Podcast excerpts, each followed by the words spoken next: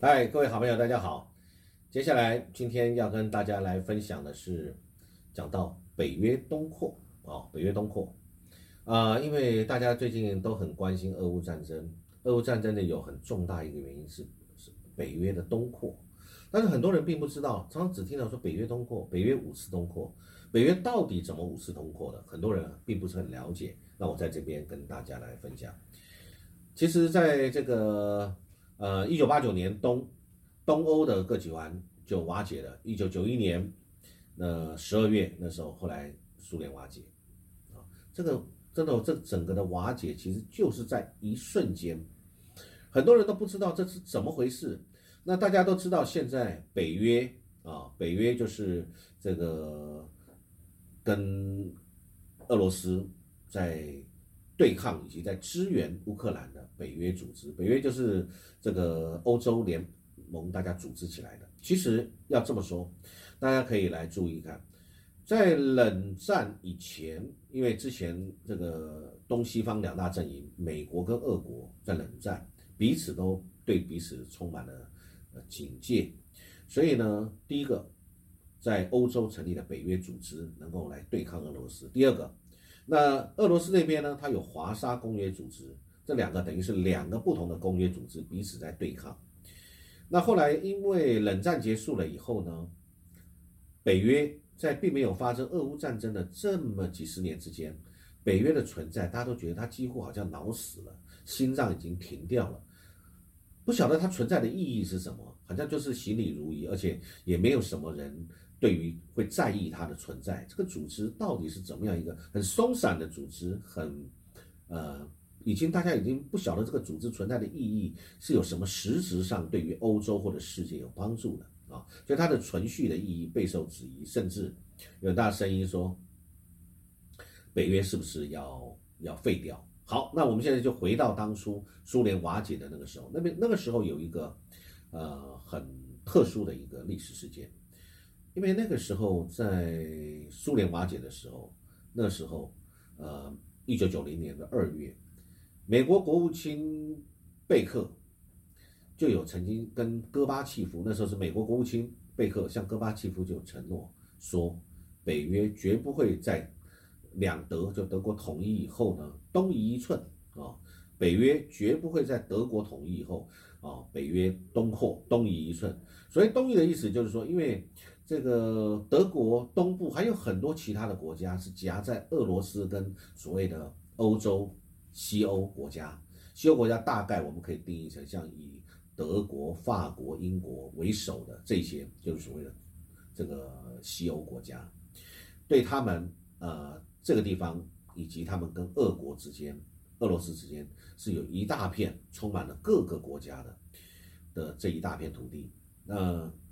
美国国务卿贝克就是说，我们北约这样的一个组织，并不会再吸纳别的成员国，因为吸纳别的成员国只会往东，也就是往俄罗斯方向，呃，再前进一步。啊，这个话有言犹在耳，结果食言了。这三十年来，北约这个组织纳入了东欧，因为东欧解体以后，跟南斯拉夫解体，跟这个我们讲苏联解体以后。那么这些国家的各自独立，甚至他们在经济上或者在军事同盟上面，很需要有很多方向。那他们跟俄罗斯之间也有矛盾啊，不管是亲俄罗斯或者跟俄罗斯有矛盾，或者想要寻求国家的独立、国家的自主、更大的自主性，那又会牵扯到民族跟地域啊这个上面的各种的战争或者冲突啊，跟利益上的一些啊矛盾。所以呢，他们都会希望加入一个。家庭那个时候最大的家庭就是北约，因为北约有个条款，任何攻击北约成员国的国家就视同你攻击整个北约，所以是不是所有的很多的弱小的国家，他在面对强邻环伺或者是对于这个俄罗斯还有很大的戒心的时候，北约他们都想加入北约啊，所以北约在这三十年来，它纳入了东欧十四个国家，一直到现在这三十年。它纳入东欧这十四个国家，所以呢，就变成整个北约膨胀，对于俄罗斯造成了很大的一个威胁。所以呢，也就是可以说变成是西方包含美国，因为北约美国也是北约的成员，而且美国还是北约非常重要的成员。美国每年提供的军事跟呃呃金钱财务上的力量是支持北约继续存下去很重要的一个因素啊，所以呢，变成是一个军事同盟了。那今年就在今年，各位都知道，俄乌战争就发生在今年的二月啊，他这个。俄罗斯正式在告诉北约，最后一次跟你说，我要你停止东扩的诉求。为什么？因为整个导火线就乌克兰。乌克兰其实严格来讲，它算是北约准备第六次东东扩，北约已经五次东扩了啊。那所以呢，因为乌克兰已经有这个意识，要这个，而且它的宪法上要来要求能够进入，所以呢，俄罗斯已经正式的要求这个。不可以让乌克兰进入北约，那但是拒绝了，拒绝俄罗斯这个要求停止东扩的诉求，就打仗了啊！所以俄乌战争会在一气之间爆发，是有这样一个原因。那我们来探讨这个原因，就是为什么苏联瓦解以后，美国好像感觉你还要跟俄罗斯是为敌呢？其实有人这么来解读某个角度。第一个，他维持他的霸权，美国的霸权。那除了中国之外，他也要遏制在俄罗斯在欧亚大陆，除了中国大陆之外，还有北方的俄罗斯。那他要寻找新的敌人，不管是很多人认为，也有很多的报道认为，这是因为美国的军工复合体太大了，太大了，大到必须。不断去制造新的敌人，美国的军工复合体才有利润，才有生意，才有商机，才可以让美国国防部不断去卖武器，或者是发动战争。其实我们现在回头来看，在现在七月份，俄乌战争从二月打到现在七月份，我们这样回头来看，你不觉得其实就是如此吗？呃，美国提供了多少的武器，而这些武器哪里来的？就是美国的军工企业生产的，或者他们的盟友生产的，生产了以后总得要人付钱吧。那美国现在先是由国库买单吧，然后接着呢再去跟别的国家算，不管是卖你的、借你的啊等等，包括我们台湾也是如此啊。美国就是为了维持它的区域霸权，他必须不断去找寻新的敌人。第一个，第二个，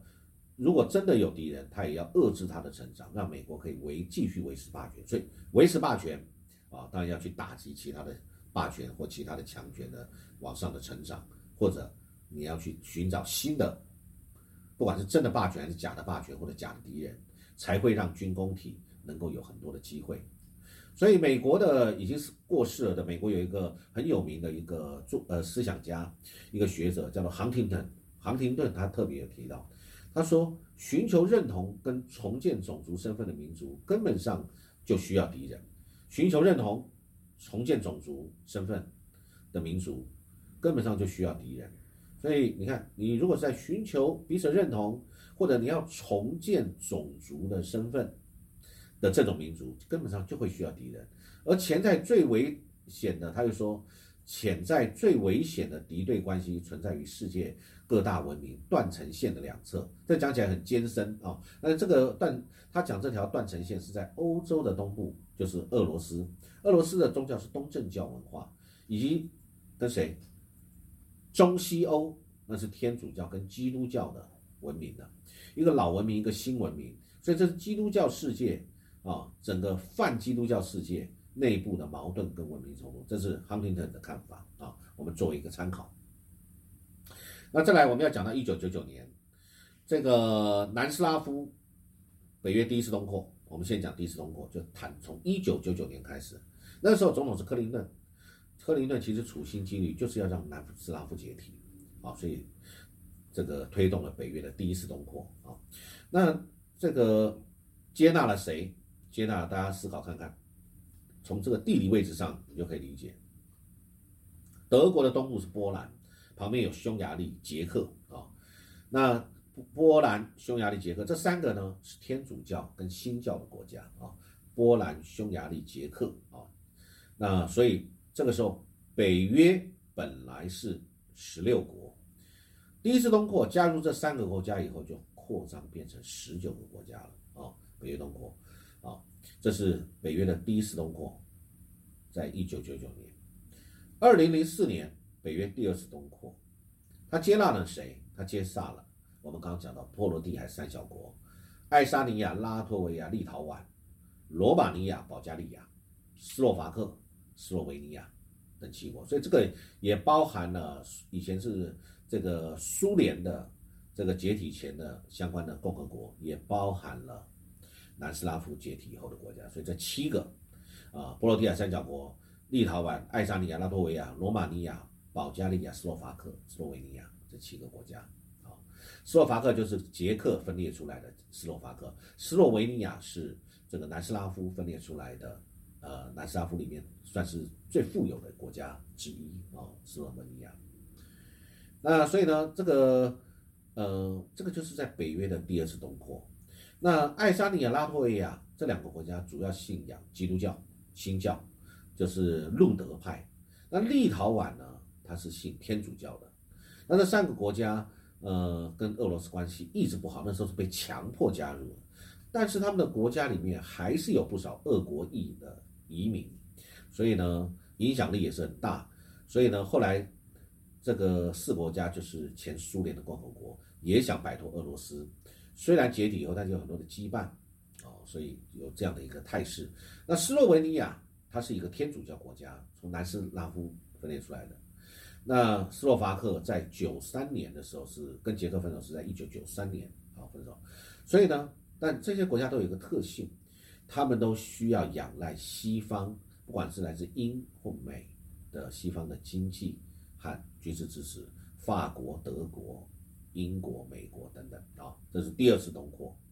再来，我们要讲第三次东扩。刚刚讲二零零四年，现在讲到二零零九年了。二零零九年四月份，北约第三次东扩，东扩。那这个就又不一样的种族跟宗教加进来了，这是信仰伊斯兰教的阿尔巴尼亚啊，以及这个克罗埃西亚。因为这个克罗埃西亚是这个信仰天主教的，那他是长期跟另外一个种族塞尔维亚，那塞尔维亚是信仰东正教的对抗啊。所以呢，就是他们加入了，一起加入了北约，所以这个时候北约就增加到了二十八个国家了啊，这是这个北约的这个第三次东扩。那接下来我们要讲北约的第四次东扩，因为第四次东扩是跟这个我们刚刚讲到的塞尔维亚同文同种也同样信仰东正教的这个蒙特内哥罗，这个也有人叫做黑山共和国。其实它的名称叫蒙特内哥罗，这是大家很少知道，因为这国家很小，这国家应该大概只有六十二到六十五万人，有人说六十二万，有人说六十五万人，记载不一样，那差不多就是这样的一个人口的一个国家，非常小啊，就是黑山共和国。那但是这个是在川普任内，川普那时候这个商人个性又发作了，他说他对这个福斯新闻网曾经有谈到跟记者谈，他说。实在美国真不愿意浪费这个，就是这个根据美约的规范，为了一个人口只有六十几万人的一个黑山这个样一个小国，啊，可能会发生冲突。但是各位会发现，不是你美国说要就要，美国不要就不要，这些国家有它的自主权，欧洲有欧洲自己的一个游戏规则，跟他们的文化，跟他们对于整个欧洲未来发展态势的一个自己的决策。所以是停不下来的。最后，二零二零年，二零二零年，这个北马其顿，他是信仰东正教的啊，东正教的北马其顿，他加入北约，所以这是第五次东扩了。所以北约就增加了到三十个国家，欧盟才几国？欧盟才二十七个国家，二七个到目前为止啊，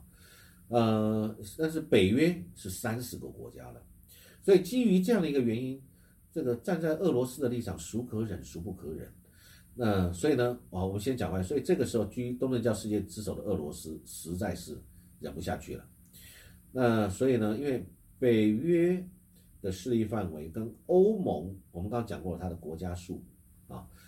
这个重叠的比例是三分之二。那么谁没有加入北约？在欧洲的国家，谁没有加入北约？有两个原因，一个是不屑加入。或者他政治体制上不加入，另外一个就是他不够格加入啊。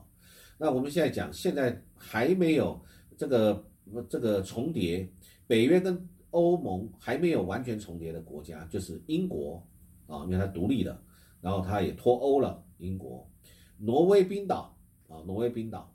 土耳其、阿尔巴尼亚、蒙特内哥罗跟北马其顿这七国，这七个是非欧盟成员。